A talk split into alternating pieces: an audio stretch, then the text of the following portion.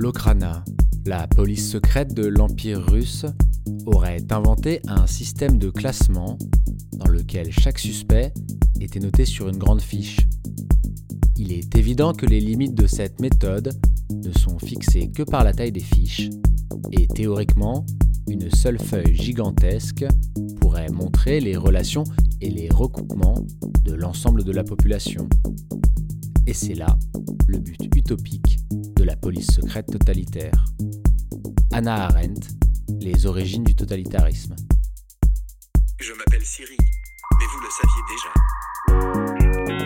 Everyone here would like to be the next Google. There will always be a version of Facebook that is free. This is surveillance. La France va prendre le tournant de la 5G parce que c'est le tournant de l'innovation. We've seen the potential, now we get the fear. Senator, we run ads. The web does not have to stay the way it is. Je suis désolé.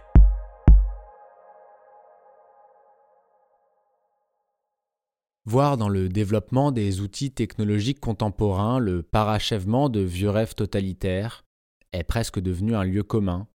C'était même un discours marketing pour certains visionnaires, comme Jobs, et on a tous en tête cette fameuse pub d'Apple en 1984. We are one people, with one will, one resolve, one cause. Our enemies shall talk themselves to death, and we will bury them with their own confusion. We shall prevail. On January 24th, Apple Computer will introduce Macintosh. And you'll see why 1984 won't be like 1984. Dans ce film promotionnel diffusé pendant le Super Bowl et signé Ridley Scott, on pouvait voir une femme briser l'emprise technologique d'un Big Brother orwellien. Aujourd'hui, cette peur de voir ressurgir une entité techno-totalitaire est clairement orientée contre les États. Je vois trois grandes raisons à cela. L'histoire, évidemment. On associe le totalitarisme au nazisme et au stalinisme. La question totalitaire est donc réduite à son retour dans un appareil étatique et on recherche les mêmes signaux police secrète, violence, racisme et comment les outils technologiques vont pouvoir doper ces pratiques étatiques. On pense que l'histoire se répétera. La seconde est que cette méfiance est encouragée par des révélations sur des pratiques concrètes. On pense ici surtout à Snowden, qui en 2013 avait révélé l'ampleur de l'espionnage américain, notamment via la NSA pour qui il travaillait. Ces réalisations laissent planer le doute en rappelant certains rêves parmi les plus sordides des appareils de contrôle totalitaire. Le manifeste Cypherpunk, rédigé en 1994 par Eric Hughes notamment, prône lui la confidentialité des échanges sur Internet face aux velléités de surveillance des États. Cela coïncide également avec un projet de la NSA assez intense, le Clipper Chip. Assez vite abandonné, il s'agissait d'installer ce composant particulier à peu près sur tous les appareils, afin soi-disant de les sécuriser, mais aussi et surtout de laisser une porte d'entrée à la toute-puissante agence de renseignement. La troisième raison, selon moi, est que certains outils technologiques, comme les réseaux sociaux, ont permis d'organiser des mouvements de contestation justement contre ces pratiques de surveillance et d'autoritarisme d'État. Ici, on pense par exemple aux printemps arabes. Globalement, les entreprises technologiques se présentent comme des défenseurs de l'universalisme, de la liberté, de la protection des minorités face à des États aux accents autoritaires, voire totalitaires. On retrouve cela énormément aujourd'hui avec la rhétorique des promoteurs de ce soi-disant Web 3. La technologie permettrait de décentraliser le pouvoir, de briser l'emprise d'institutions et d'intermédiaires devenus hors de contrôle. Dans un imaginaire libertarien, notamment issu d'Ayn Rand, les entrepreneurs et leurs entreprises représentent l'avant-garde de cette lutte contre des États despotiques. La destinée de ces entrepreneurs serait de faire entrer la société dans une nouvelle ère, l'ère du savoir, du partage, de la liberté, et les soubresauts ponctuels ne seraient que des contingences dans un mouvement inéluctable et foncièrement positif. Néanmoins, il semble aujourd'hui difficile de s'arrêter là, tant les pratiques de ces entreprises posent problème. L'utilisation de ces outils technologiques sert aussi leurs propres intérêts. Ces outils ont permis l'essor d'une économie de l'attention inédite et terriblement efficace. Jamais aucune entité n'a pu sonder de façon aussi infaillible les méandres de nos désirs, de nos pulsions, de nos faiblesses, de nos croyances, de notre intimité. Jamais une entité n'a non plus projeté une ambition aussi profonde de changer la société et changer le monde que ces entreprises technologiques. Entreprises qui ont bâti et sont au cœur de ce que Shoshana Zuboff appelle le capitalisme de la surveillance. Elle parle, elle, d'instrumentarisme pour souligner l'ambition totale des plateformes technologiques contemporaines.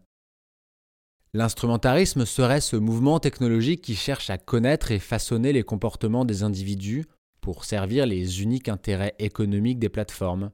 Des plateformes non conventionnelles qui investissent tous les pans de l'économie, des services informatiques au divertissement en passant par la santé, les médias, les services financiers, le cloud et j'en passe.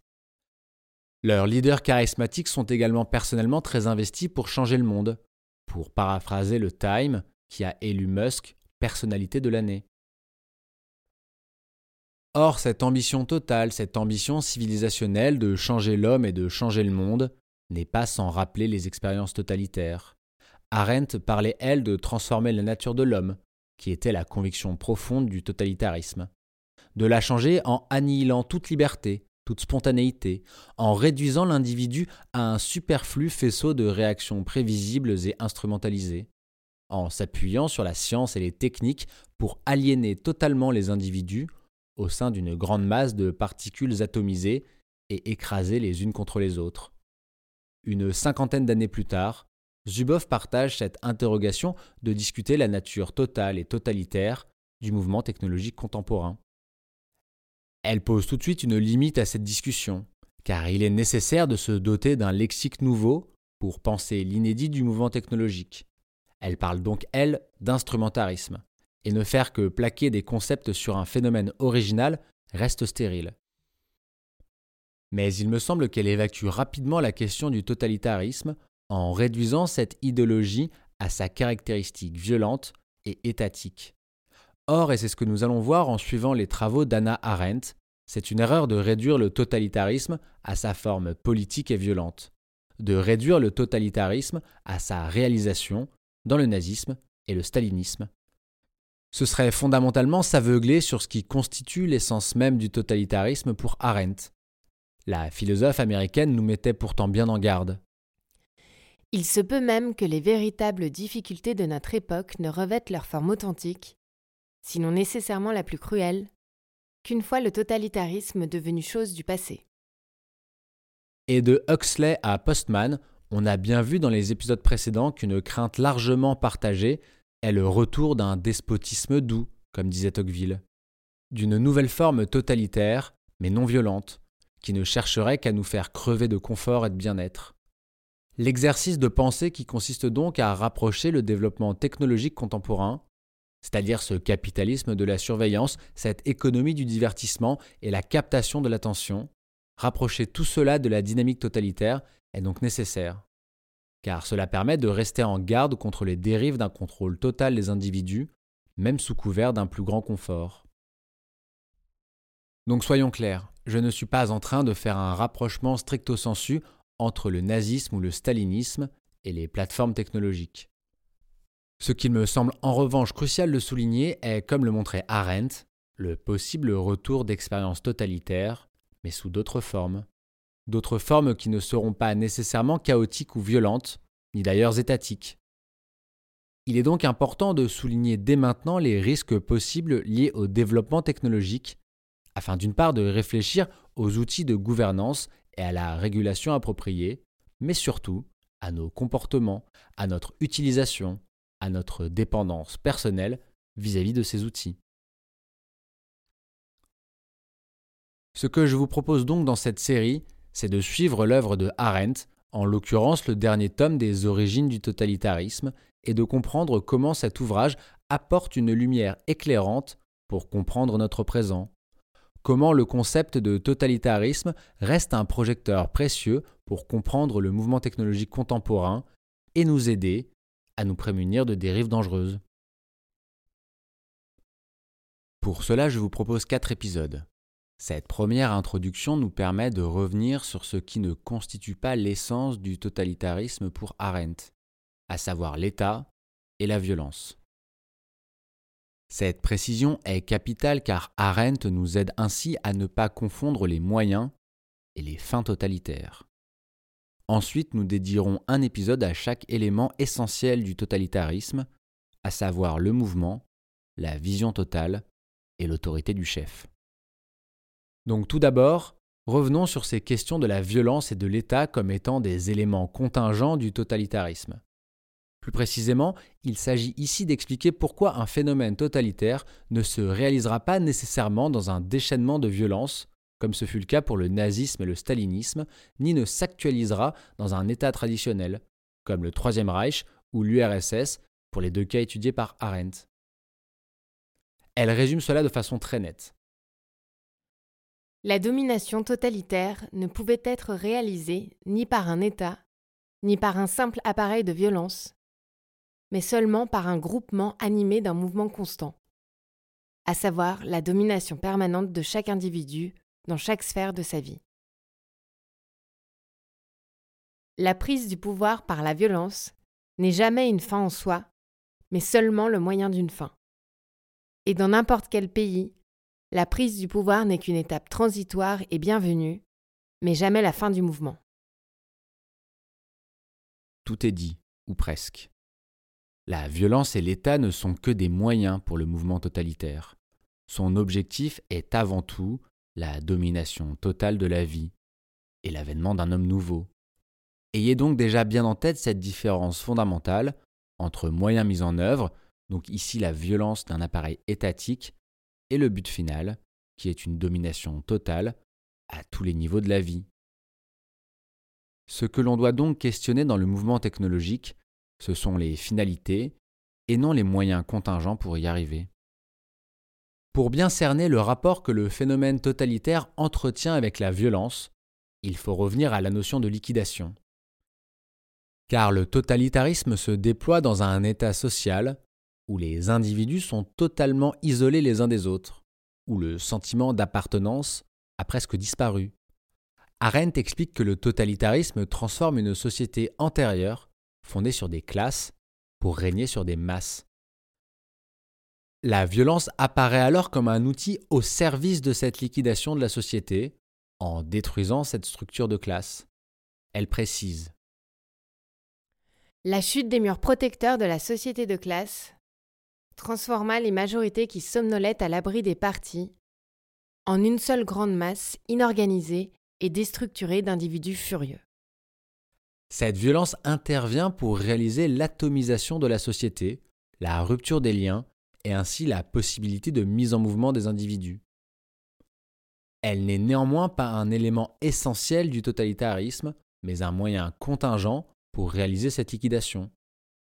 Or, dans notre société actuelle, cet état de liquidation est en grande partie déjà réalisé, ce que Zygmunt Bauman appelle la vie liquide, qui est une vie, je cite, précaire vécue dans des conditions d'incertitude constante et où les réalisations individuelles ne peuvent se figer en bien durable. Car cette vie contemporaine est une vie de mouvement, d'accélération, où la consommation est omniprésente, à tel point nous dit-il que la distinction entre consommateur et objet de consommation est trop souvent éphémère, passagère. Les premiers sont pris dans ce tourbillon de consommation et d'aliénation, notamment dans leur travail. Bauman rapproche alors l'individu de l'animal laborance, théorisé par Arendt, d'un travailleur qui est autant consommé par l'acte de travail que la matière dans le processus de production. Et cette vie liquide, précise-t-il, dote le monde extérieur d'une valeur essentiellement instrumentale, individu compris. La violence n'est pas étrangère à cet état social, elle est simplement antérieure. Pour Bauman, je cite encore, la vie moderne est née de l'écroulement ou du démantèlement violent des routines de vie et des réseaux de liens entre les hommes. Notons aussi que ce processus violent est en particulier celui du capitalisme, de ce capitalisme du désespoir, pour paraphraser le dernier ouvrage du prix Nobel d'économie, Angus Deaton. Ce capitalisme du désespoir qui serait le double tout aussi obscur du capitalisme de la surveillance, mais qui serait lui fait de burn-out, d'opioïdes, d'aliénation et de précarité. Ce capitalisme est ce modèle de société réalisé en grande partie sur ce phénomène de liquidation et d'individualisation. Afin de terminer sur cette notion de violence comme moyen, intéressons-nous à d'autres formes que peut prendre cette violence. Car si les plateformes qui cadrent le mouvement actuel ne réalisent bien entendu pas de violence physique pour liquider la société, elles sont néanmoins les vecteurs d'autres formes de liquidation. C'est en particulier le cas avec les réseaux sociaux, qui amènent les individus à traverser, paradoxalement, un fort sentiment d'isolement.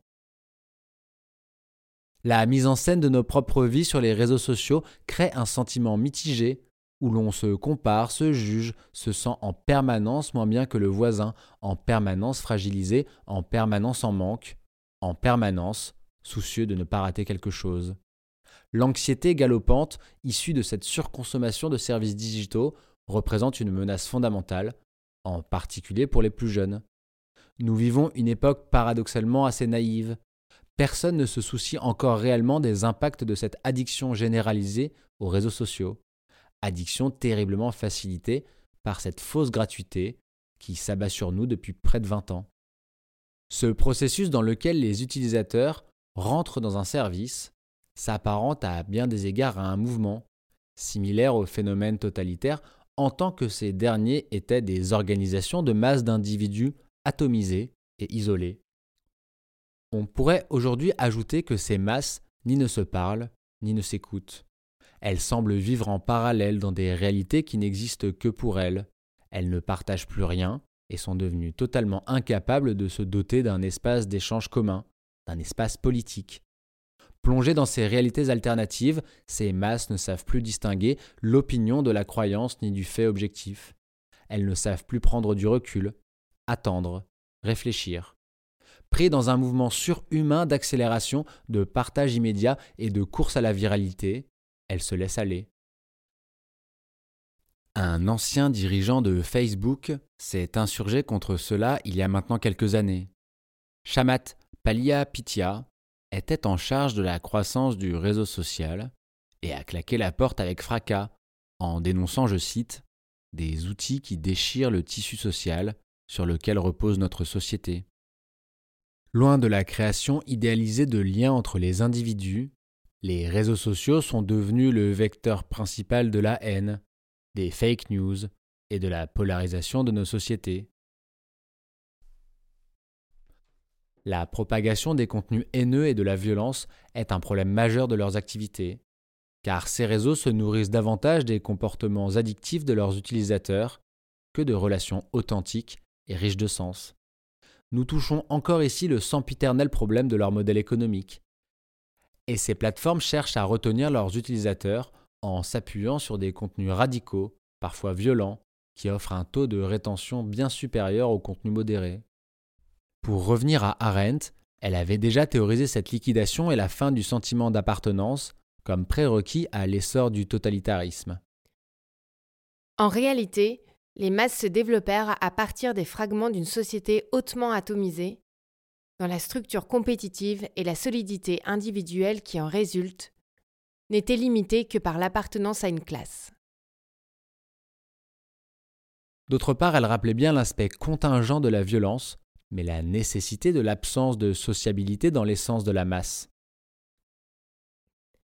La principale caractéristique de l'homme de masse n'est pas la brutalité et l'arriération, mais l'isolement et le manque de rapports sociaux normaux. On retrouve bien ici une similarité avec ce que critiquait l'ancien responsable de Facebook.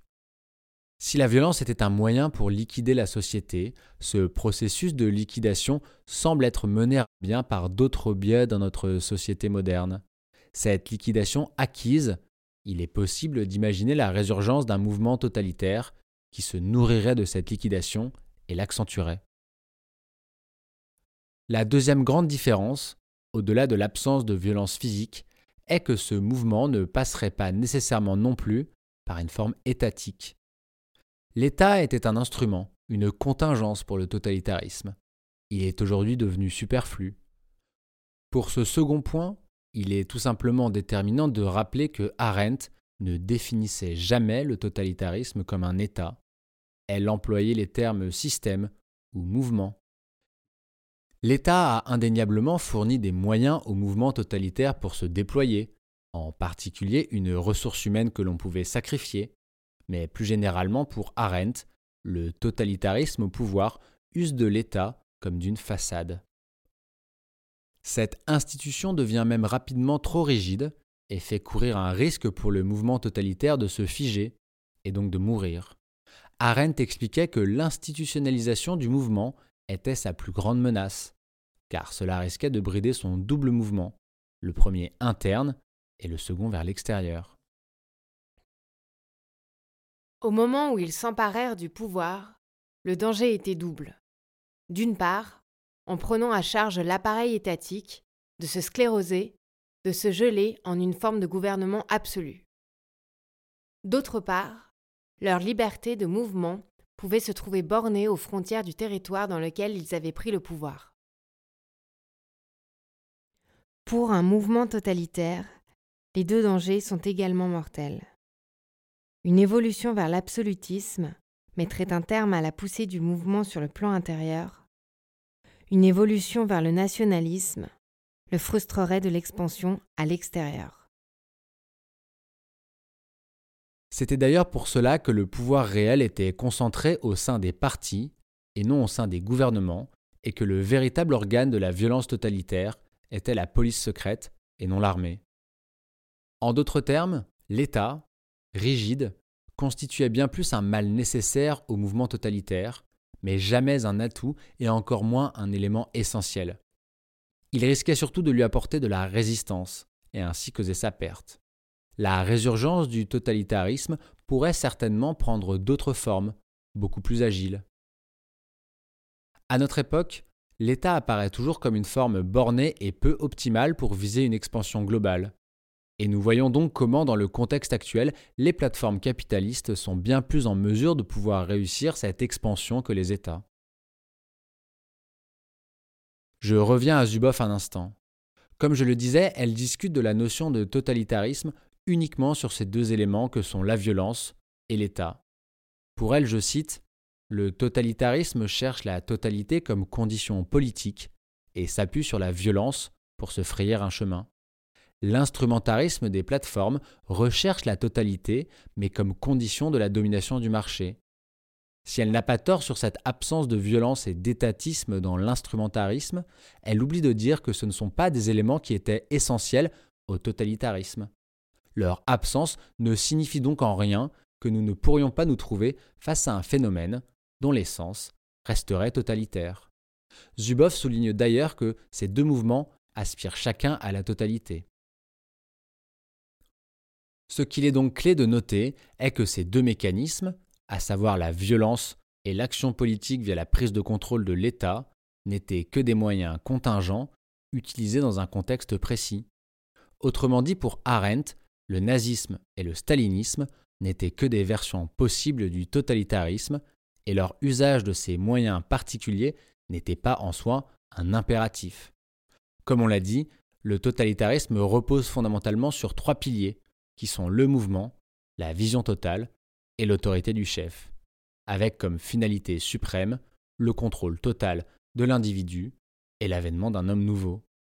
Et si Arendt laisse largement ouverte la possibilité d'une résurgence d'un phénomène totalitaire, il n'y a donc a priori aucune raison pour que celui-ci se réalise de la même façon et en utilisant les mêmes moyens.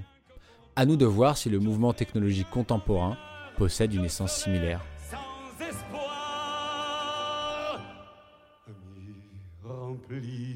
Mon verre. Encore un et je vais, encore un et je vais. Non, je ne pleure pas, je chante et je suis gai. Tout s'arrange déjà. Ami, remplis mon verre, ami, remplis mon verre.